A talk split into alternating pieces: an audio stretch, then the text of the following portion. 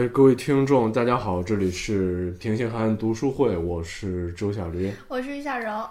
啊，好久不见了哈，呃，终于又请来了女嘉宾，哎呀，现在这两天好疲惫啊，嗯、不过节目还是要出，毕竟已经跳票很久了，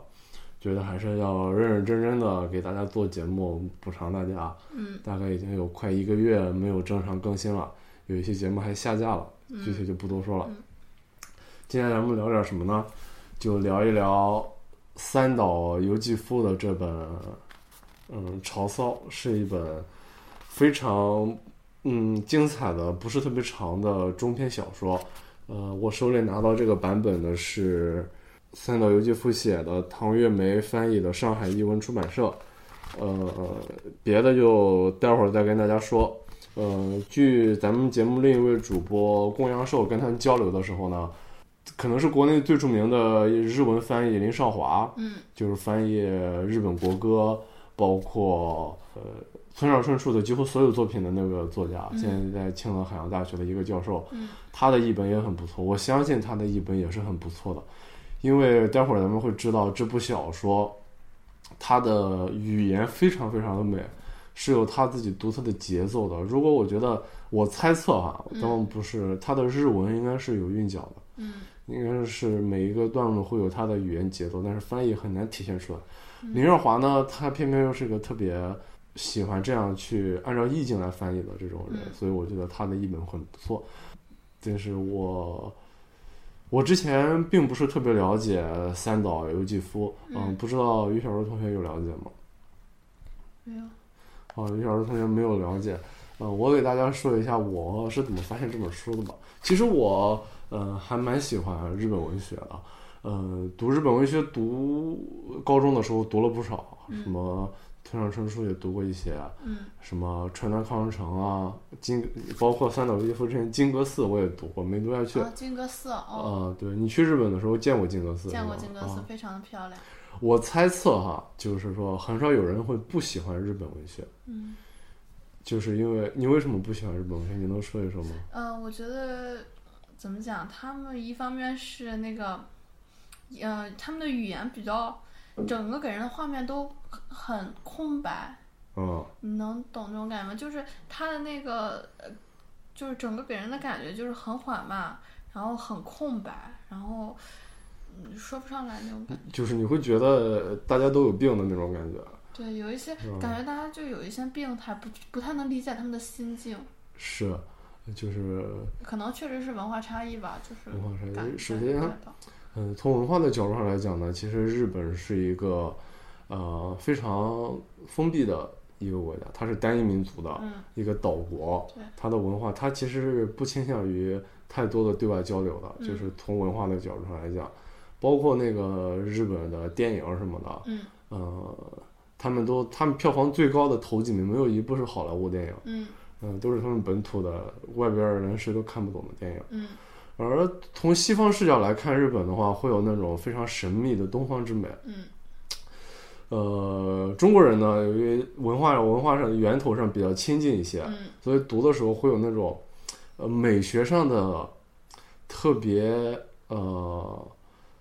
特别的那种呃感觉，就像是表兄弟那种感觉，似曾相识那种感觉。所以说，我觉得很容易被呃日本文化吸引。我就是感觉他们就更更带着一种古典的韵味，就哪是怕是现代的作品，也带着一种古典的韵是味。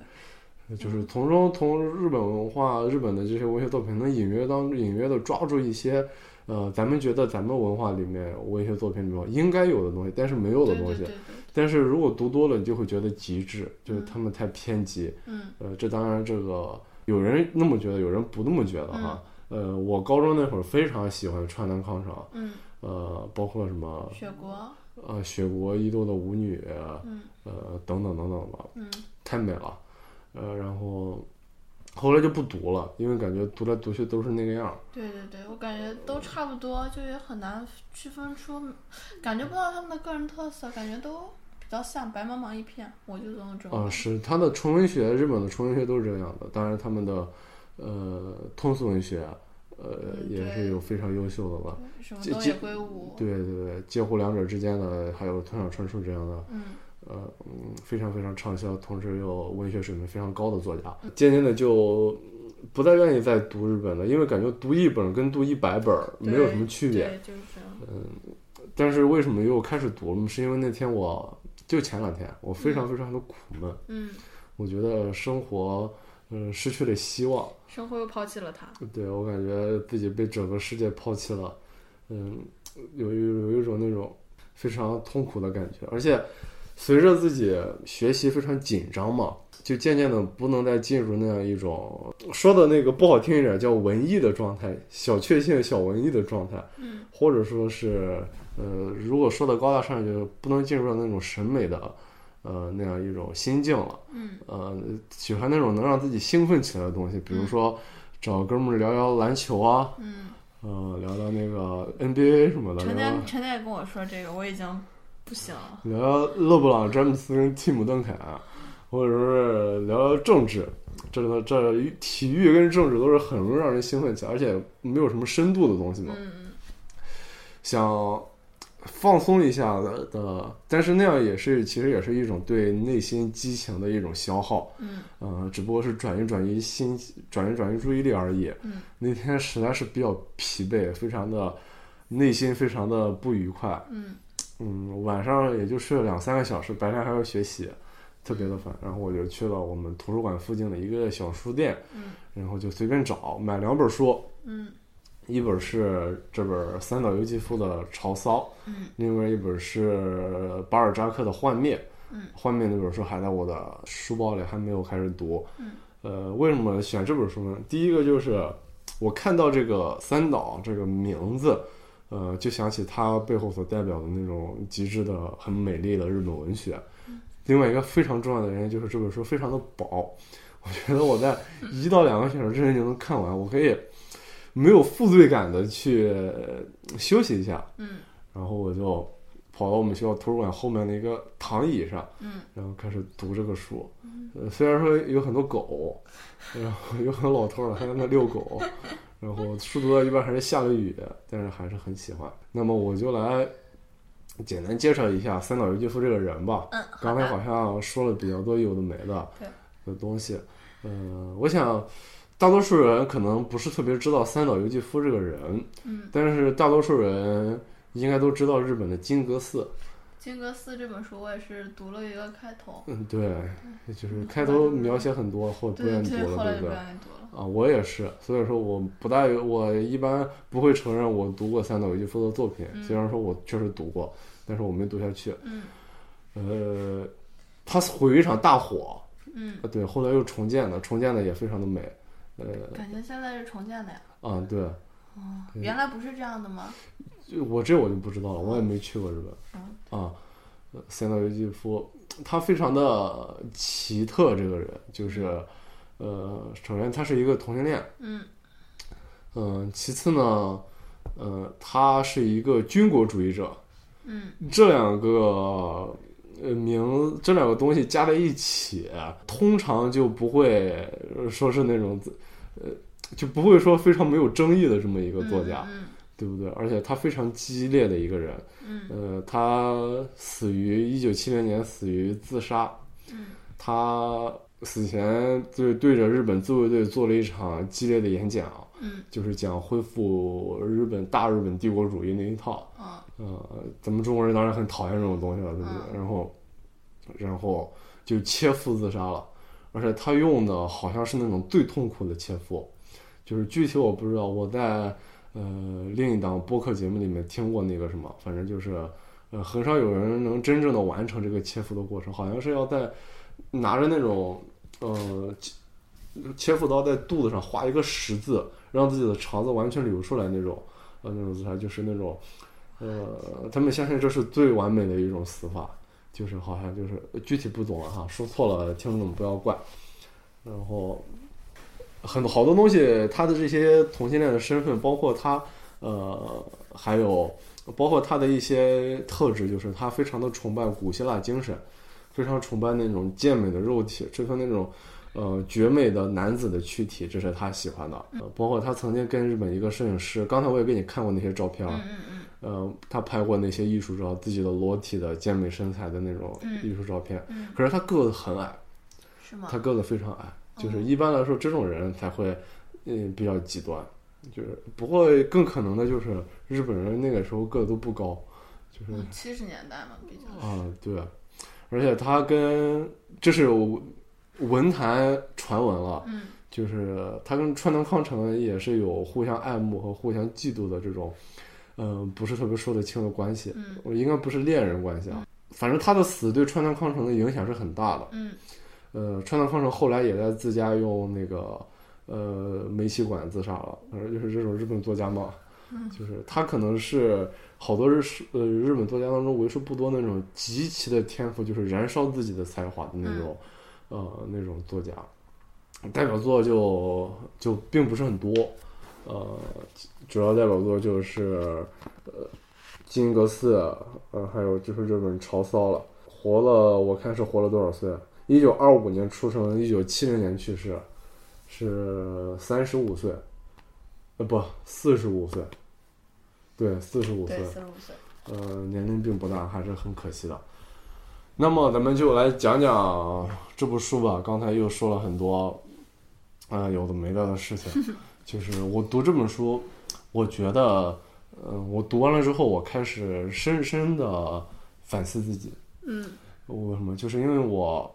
呃，长期以来的阅读，由于读了比较多的准学术书和学术书，嗯以及一直在学习，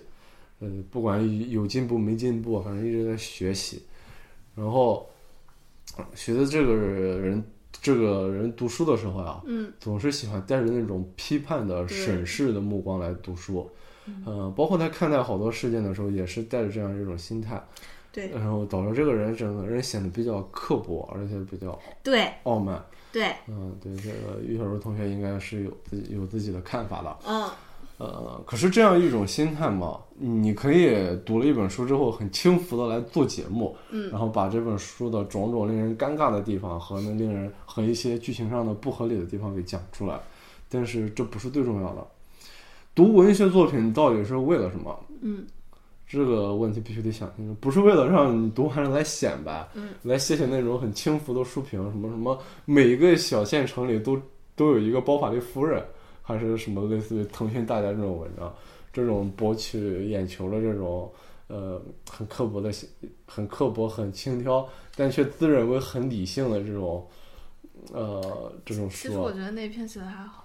啊、这种文章其实是它可以写的还好，可以给人启发，但它不是文学。对对。也不是真正在读呃《包法利夫人》这样一种哦，我觉得只文章是一的种文学探引引申吧。对，我觉得文学啊，它本质上是艺术。嗯你要想真正的呃读一本书，嗯你想真正的有自己的收获，你还是要进入那种审美的状态。嗯就是你要忘记你学的理论知识，你要忘记他的军国主义的身份，你要忘记单纯的去看这本书，对，你要忘记它的呃书中的隐喻和象征，你要忽略了这种事情。呃当你把这些东西都忽略掉之后，当你哪怕作者说了，你也假装没说的时候，嗯你再去读书，你如果还觉得这本书好，那它一定就是很好的。嗯就不管它是呃通俗的历史小说，啊什么江南写的，什么郭敬明写的东西，嗯还是说呃，还是说像这种三岛由纪夫写的东西，嗯嗯、你都可以获得自己的体会，这就足够了。嗯我觉得，呃，阅读文学，呃，意义就在这里。嗯嗯，你只要喜欢它，你只要能进入那种审美的艺术的状态嗯，就可以了。你不需要对它在呃进行分析啊、剖批析剖析啊太多，嗯呃，那么就就说说这本书我为什么想做，而且喜欢它。嗯当然，最重要的原因就是我读了，就是就是我读，而且我最近刚刚读完，我好久没读这个文学书了。其次，还有一个很重要的原因就是，它的名字叫《潮骚》，潮是潮水的潮，骚是那个搔搔首弄姿的搔，哦，不是搔不是首搔首弄姿，姿，是骚气的骚，呃骚包的骚。嗯，是比较啊妩媚的那个骚，就是它是一个充满性暗示的这样一个题目。里面呢也有大段的对那种青年、青少年性萌动的描写，嗯也有大量对那个女性的，那里边有海女，日本的海女的那种被在大海和阳光的哺育下，嗯，在现在看来估计又黑又粗糙，但是在三岛由纪夫的书里显得非常有那种古典的美丽的那种身材。嗯但是我想说的就是，它充满了性暗示，但是它却肥而不腻。嗯它是一个讲述少年的感情萌动的这样一个小说，嗯但是它却没有把那种真正的呃诱惑，嗯或者说真正那种性的冲动给写出来。当然，我觉得这深深的跟三岛由纪夫的这个同性恋身份有关系啊，嗯就是他崇拜美好的身体，但他却未必崇拜那种性性爱。嗯嗯，这是一个，呃，所以说为什么觉得它美？为什么就是我因为这个觉得它美？有很重要的一个原因就是，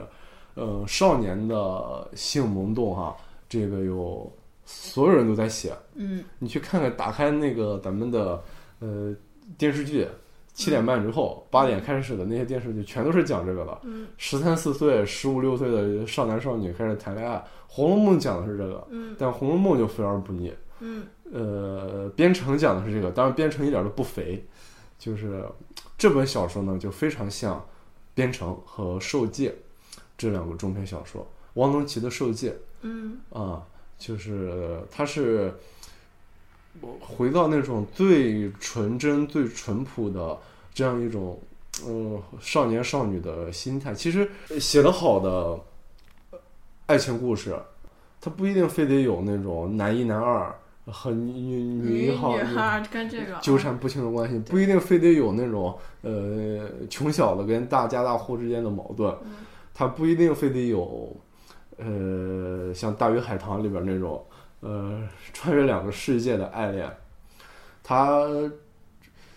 可能读者或者说作者真正心里想描绘并且还原的，就是我们在青春期十三岁左右。呃，那个那种初次相遇的怦然心动的感觉，就是这种感觉，我觉得是人类的一种，可以说是叫什么？呃，普世价值。就是我曾经听一个教授讲过这种普世价值，然后嗯我就跟他说，我觉得这种你觉得普世价值真的存在吗？他说普世价值当然存在了，见美人玉臂而怦然心动，你觉得这不是普世价值吗？嗯啊，我觉得是，我们会有一些呃最朴素的、最说不清的感情，嗯而这个感情，嗯、在呃爱情的启蒙的年纪，那就是呃那种感情，嗯就是就是初恋的爱情。对对，所以说我们看，呃，真正让你觉得有共鸣的东西，它嗯不需要那种纠葛和性爱。对对对呃，就比方就很就比如还有一个很经典的例子，就是侯孝贤的《童年》，不是《童年往事》，侯孝贤的那个呃《恋恋风尘》，他那一个呃那个电影，就是讲了一个最简单的爱情故事，嗯但是却无比的打动人。嗯是一样的道理，这是他爱情打动人，而且我们不一定和作家有相同的经历，嗯我不一定像三岛由纪夫一样，嗯，可能真的他去到了一个那样一个海岛上，天天吃生鱼片儿，嗯天天见海女，然后呃，然后还在海边看日出日落，描写风景什么的。我们绝大多数人没有这样的机会，嗯我们也不一定能像编程当中那样的人一样，呃，守在一个江边，天天渡船为生。对，呃，我我们可能。我们的经历和作者心里想描绘的大背景一定是千差万别的，嗯可是，呃，感情是相同可是那个感情却是相通的，嗯这就是呃，可能是包括有些作家他不一定见过山山河大海，嗯不一定呃能写出《战争与和平》那样的小说，但是他也一定有过初次的爱恋。嗯呃，包括他这样的同性恋导演也同同性恋呃作家也可能有有自己的爱恋，我觉得这是一个非常好的主题。但想写好它，想把那种最无法表达却最不需要理由的感情状态描写出来，真的是非常非常困难的一件事情。其次就是它的文字，实在是非常优美。嗯，我现在随便找摘出一段来给你读一下啊。好，年轻人感觉到了包围着他的这丰饶的大自然与他自身之间一种无上的和谐。他觉得他深深吸入的气息是产生大自然的肉眼看不见的东西的一部分，渗透到青年人的体内深处了。他所听见的潮声是海的巨大的潮流，与他体内朝气蓬勃的热血的潮流配合起来了。心智就是咱们的主人公，平时的生活并不特别需要音乐，这无疑是因为大自然本身满足了他的对于音乐的需要。当然，这段不典型，但是他写在了，呃，写在了这封个底呃封底。我在，呃，我在那个给大家选一段，嗯，呃，随便的一段应该都会比较，呃，我来找一找。